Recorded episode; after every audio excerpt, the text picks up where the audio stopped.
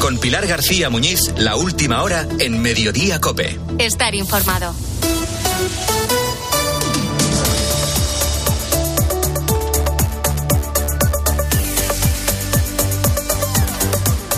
Primer día en prisión para seis de los ocho detenidos por el asesinato de dos guardias civiles, de David y Miguel Ángel, pasado viernes en Barbate, en Cádiz. Los dos agentes participaban en una operación contra el tráfico de drogas cuando fueron arrollados por una narcolancha en la que iban los seis encarcelados.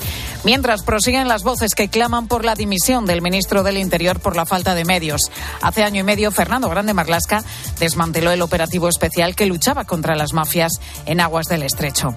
Andrés especialista en narcotráfico, le contaba esta mañana aquí en COPE a Carlos Herrera cómo lo ocurrido en la costa de Barbate es solo la punta del iceberg. Nos equivocaremos si, si pensamos que este es un problema solo de hachís o que está muy centralizado en el campo de Gibraltar. No, tenemos que entender que el sur de España es un punto de atracción para los cárteles latinoamericanos que quieren introducir su cocaína y que cualquier organización criminal que quiera ser algo en el organigrama internacional del crimen organizado y tiene que tener presencia en, en la Costa del Sol. Entonces, si no dimensionamos bien el problema que tenemos en, el sur de España, nunca se van a poder tomar medidas de, de calado por cierto, en el Parlamento catalán el PSC se ha unido a los independentistas para rechazar que se guarde un minuto de silencio por los dos agentes fallecidos. Uno de ellos era natural de, Barcelona. Y quedan solo cinco días para que los gallegos vayan a las urnas. Y en esta cuenta atrás, donde todas las encuestas, salvo el CIS, dan al Partido Popular la mayoría absoluta, han irrumpido los independentistas catalanes. Primero, han atribuido a Feijo, que se planteó, dicen, dar la amnistía o un indulto a Puigdemont, algo que el presidente del PP ha negado. Ahora Esquerra, con su secretaria general, Marta Rovira, que asegura que en verano, en plenas negociaciones de los populares de cara a la investidura de Feijo, Génova les pidió apoyo. El PP lo niega también rotundamente. Elecciones gallegas, en cualquier caso, en clave nacional. Pilar Alegrías, la portavoz del Gobierno, Isabel Díaz Ayuso, presidenta de la Comunidad de Madrid. El Partido Popular, para hacer efectiva su investidura, habló hasta con el apuntador, mintiendo a todos los españoles, mintiendo a sus votantes, mintiendo a su propio partido. El balance no puede ser más demoledor. Mentiras, opacidad e hipocresía. O sea que una prófuga de la justicia que ahora mismo está escondida en otro país dice que un diputado en un pasillo una tarde de verano le dijo, ¿de verdad que estamos a eso? Eh, en fin, no sé qué credibilidad puede tener lo que diga esa mujer.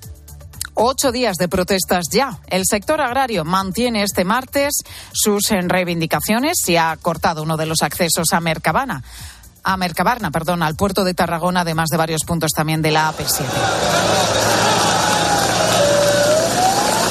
que las protestas aumenten, las protestas aumenten de intensidad mañana miércoles. Una tractorada pretende bloquear todos los accesos a Sevilla capital o también hay otra convocada en el centro de la ciudad de Valladolid. El ministro de Agricultura Luis Planas se va a reunir el jueves con las principales organizaciones agrarias. Y seguro que más de una vez y más de dos te has encontrado con este sonido. Por favor, manténgase a la espera. En breves instantes le atenderemos.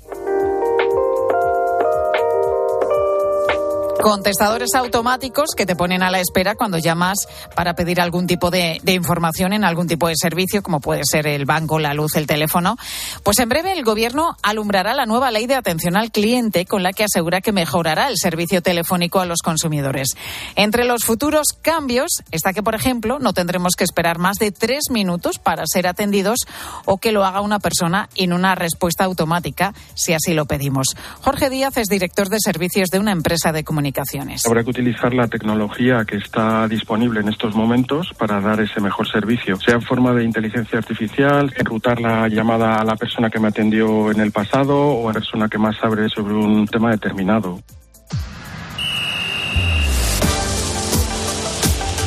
Deportes en Mediodía Cope. Estar informado. José Luis Corrochano, ¿qué tal? Muy buenas tardes. Hola, Pilar, buenas tardes. Esta noche regresa a la Liga de Campeones. Vuelve la Liga de Campeones, vuelve con un partido de ida de los octavos de final en Alemania, Leipzig Real Madrid.